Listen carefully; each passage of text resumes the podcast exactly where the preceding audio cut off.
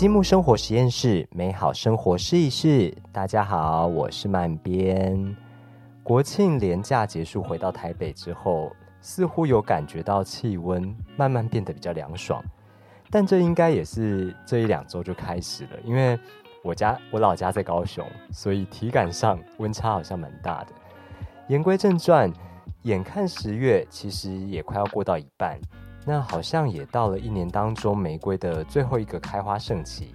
那这个全球切花量前三大的花，真的是蛮人见人爱的哦。那味道也非常讨人喜欢。说到玫瑰，大家会想到哪一个国家呢？相信一定会有保加利亚的位置。那今天法国资深的香氛供应商多米尼克侯科要带大家前往保加利亚。看看九零年代他如何和这一块玫瑰宝地牵起缘分，一路以外国人的姿态过关斩将，在当地投注种植、设立蒸馏厂，让这个本来奄奄一息的玫瑰帝国再次绽放它美丽的色彩。那我们现在就开始喽。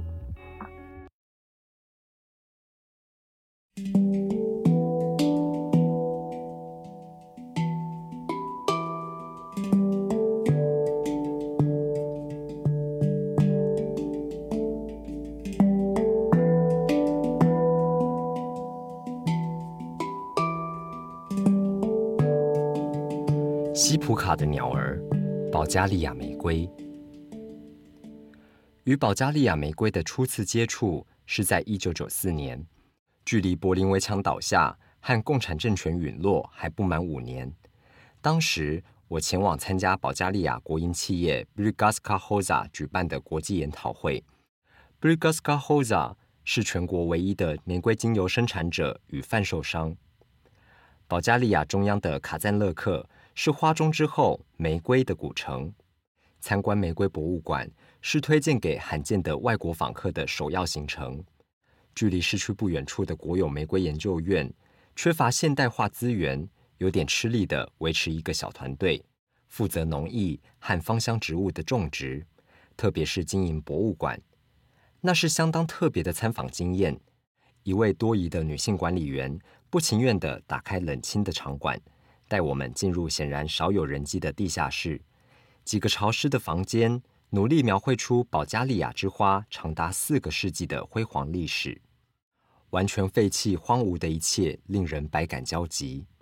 一系列老照片上，是一八六零年最早的蒸馏厂与成排烧柴的小型传统蒸馏壶，也有首批重要出口商骄傲地展示出实验室与在维也纳。巴黎或伦敦香水沙龙展获得的奖牌，手写记录显示，世纪初谷地各村庄的精油产量。我发现，向来用于出口的杜席铜制圆形小扁瓶 （Concon） 以布和保加利亚国旗颜色的细绳扎起，加上戳印封蜡条，送到买家手中。博物馆展示一件两百公升罕见的 Concon，是独一无二的物件。即使五十年来已经一滴不剩，仍然持续散发出玫瑰的香气。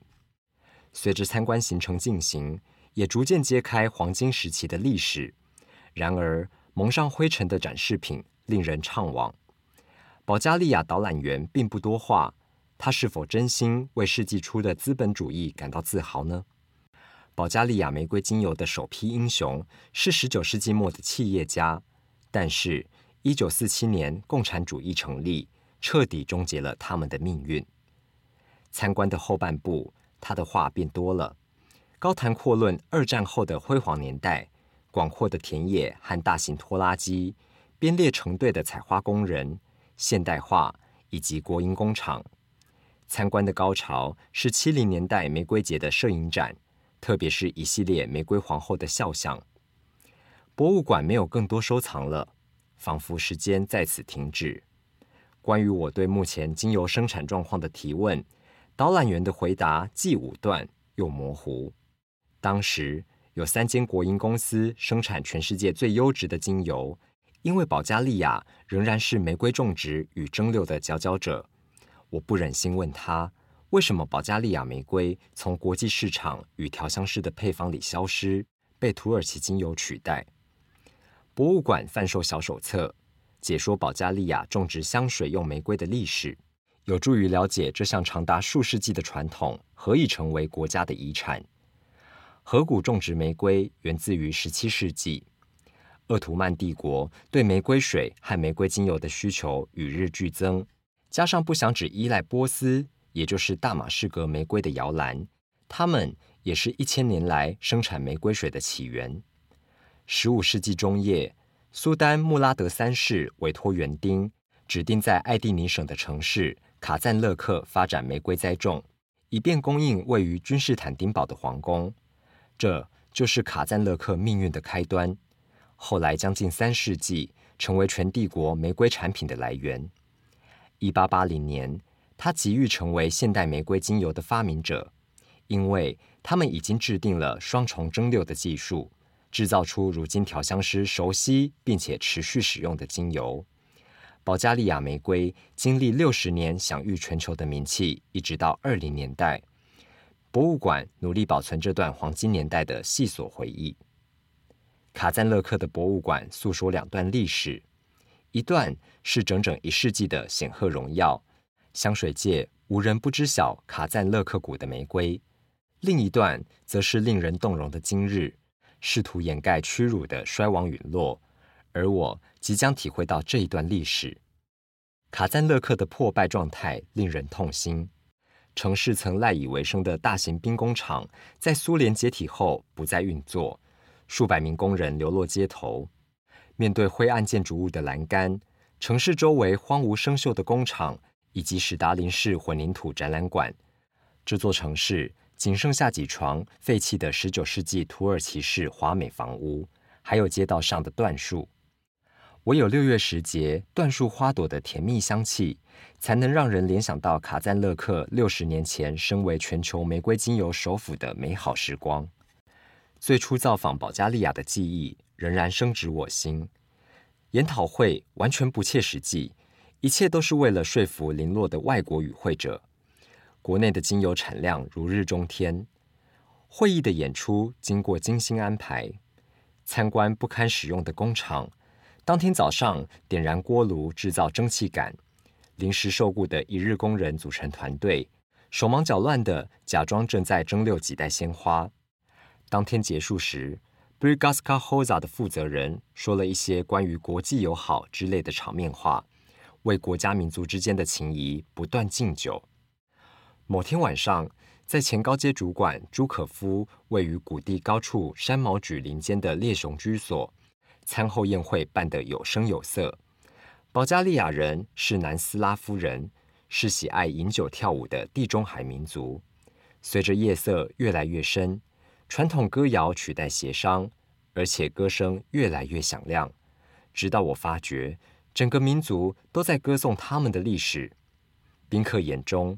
满盈着泪水，并不全是因为保加利亚的垃圾雅酒，眼泪也表现了玫瑰子民受创的自尊，以及他们从未经历却埋藏在心中的耀眼过往。b r i g a s k a Hoza 的前苏联高官紧跟着我，或许经过判断，认为我在参访者中是比较有潜力的买家。九零年代中叶，玫瑰精油的生产几乎停摆。而蒸馏出的极少量精油，则送到苏菲亚中央研究室的地下室，那里有如国宝，存放着各个年代的玫瑰精油。整个体系的运作，在技术和经费方面都全然的不透明。玫瑰精油的数量、品牌和半公开的贩售，成为流言和幻想的话题。而实验室的状况，也让他们花上许多年才步上轨道。我想看看工厂和田野，这份要求固然麻烦，不过最后我们还是如愿以偿。当然，条件是在 Brigaska Hoza 的陪伴下。维瑟拉被指派给我，他是会说法语的年轻工程师。对于母国，他的脑袋可是非常清醒。他在专门研究精油的实验室工作，收入微薄。由于父亲拥有在国外工作的许可。孩提时代，他在摩洛哥度过几年。他对法国很熟悉，非常渴望为复兴玫瑰尽一份心力。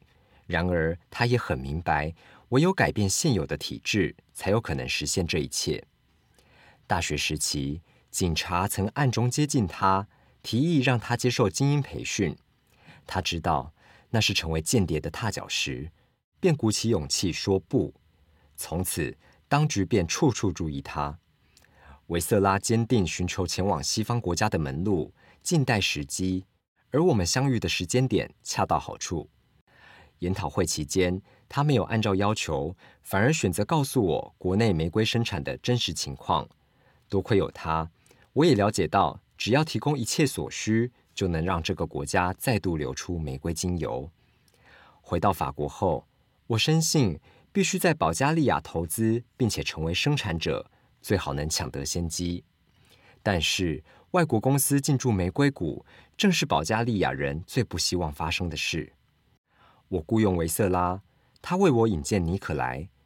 尼可莱是一位专攻玫瑰种植的农学家，显然失业中。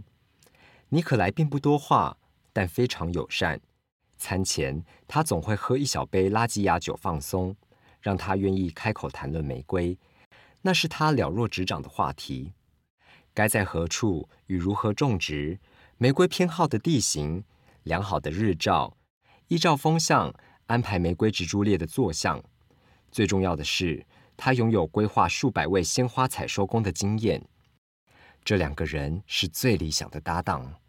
尼克莱是宝贵的技术人员，总是低声碎念、焦虑不安；维瑟拉果敢积极，擅长训练各种人和逆转不利情势。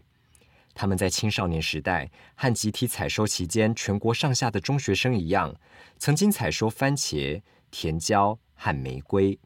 后来，玫瑰田逐渐无人闻问，因此玫瑰植株变得病恹恹的。我们一起投入种植，建立蒸馏厂和生产精油，而我们的共同默契就是挽救保加利亚玫瑰的浪漫野心。第一次采收蒸馏令我永生难忘。一九九五年，当时外国人绝不可能收购工厂或成立公司，唯一的解决之道就是租下一间因为缺乏资金而停止运作的国有蒸馏厂。尼可莱是我们的人头，如此我们才能够冒险进行蒸馏。条件是要找到鲜花，并且雇佣当地技术团队三周的时间。不出我们所料，人们相当抗拒。第一年。警察以我的外国人身份为由，禁止我进入租来的蒸馏厂，理由是保加利亚的技术独一无二，是最高机密。为了保护这项高度机密，两名警员轮班守在入口，即使我们施出善意，蒸馏全程我都不得其门而入。我们找到的蒸馏厂已经五十年没有运作了，必须先驱赶母鸡，让用来加热锅炉的老旧蒸汽火车头重新运转。至于同治传统蒸馏壶，他们历久弥新，仍然散发出些许玫瑰香气。尼克莱找到可收购采摘的玫瑰，集合一支摘花工人团队。同一时间，维瑟拉说服几位蒸馏老手为我们工作。这些人通常是无业、无财产，却缅怀盛产精油美好年代的女性。他们决心尽全力工作，成功生产二十公斤的精油。完全超乎预期。至于场地和人力，一切都挂在尼可莱名下，全部都是保加利亚人。将精油出口至法国是一场硬战，不过维瑟拉化险为夷。我们不但成功了，而且在小小的玫瑰圈子中，我们的创举犹如投下震撼弹。我们刚刚突破了垄断企业的一角，大家都感觉一切和之前不一样了。不过维瑟拉却受到威胁。被官方玫瑰组织称为祖国的背叛者，这些阻挠手段持续了两三年，直到渐渐出现经济自由化的迹象，才逐渐停止。而保加利亚人也在发展中的新公司找到定位和利益。五年之间，整个国家产生极大的变化，处处都有新组成的私人集团等着收购国家释出的产业。俄国黑帮的事业触手伸进保加利亚各处，不过玫瑰领域太小，不足以吸引他们的注意力，也无法满足他们的胃口。两千年的某日，我们到一座人口以茨冈家族为主的小村庄参观一间蒸馏厂，位于卡赞勒克东边，就在流经玫瑰谷的登萨河畔。这个地方美不胜收，足以作为保加利亚的宣传看板。仙境般的田野和森林，鸟儿和绽放花朵的野蔷薇，工厂固然全然荒废，但是有十座巨大的传统蒸馏壶，樱桃树、胡桃树和椴树的遮荫下，还躲着一栋房子。工厂为数百只燕子提供庇护。我们买下工厂并彻底整修，燕子显然很满意，继续住在这里。每年五六月间，它们就是玫瑰田的一部分。要让蒸馏厂运作，就必须要有玫瑰花，很多很多的玫瑰花，至少三公吨的玫瑰才能制成一公斤的精油，也就是一百万朵手工摘取的玫瑰花。如果完全仰赖收购玫瑰花，不仅事情更复杂，风险又高。于是我们种了一百公顷的玫瑰。入冬之后，必须动员两三百位的村民，不过他们也很开心，能够有一点工作做。气候寒冷，男人随身带着一瓶拉吉雅酒，许多上了年纪的女人则卖力工作，用锄头耙土覆盖植株，年轻人则负责运来石块。从来没有任何地方让我有如此强烈的感受：翻土竟然是创造香水的根基。天气寒冷，女工的双手被巴尔干半岛的冷风冻得发红。我的脑海中再度浮现在沿蔷薇国度酷热难耐的日子，想想这些任劳任怨工作的男男女女，令难以比拟的香气得以诞生。刚冒出土壤的幼苗必须以枯叶覆盖四五个月，隔年才会开花。其中许多工人会回到这里采收玫瑰，有些则忙着填装蒸馏厂中的蒸馏壶。由于远离都市。没有政府补助金和兵工厂的就业需求后，这些保加利亚村庄便在贫穷中挣扎，致使采摘玫瑰、收成樱桃等季节性工作变得相当抢手。侯科先生的玫瑰蒸馏厂最后到底有没有成功的在保加利亚站稳脚跟？花田里忙碌的采收、称重的场景又是什么模样呢？玫瑰精油在当地的交易。还有什么不为人知的冒险？如果你还想要知道更多关于保加利亚玫瑰的故事，欢迎到 Reimu 或是 Kobo 等等各大电子和有声书平台搜寻香气采集者，继续阅读原料供应商他的第一手现场报道。那今天的节目就到这里，感谢大家的收听，我们下次见喽，拜拜。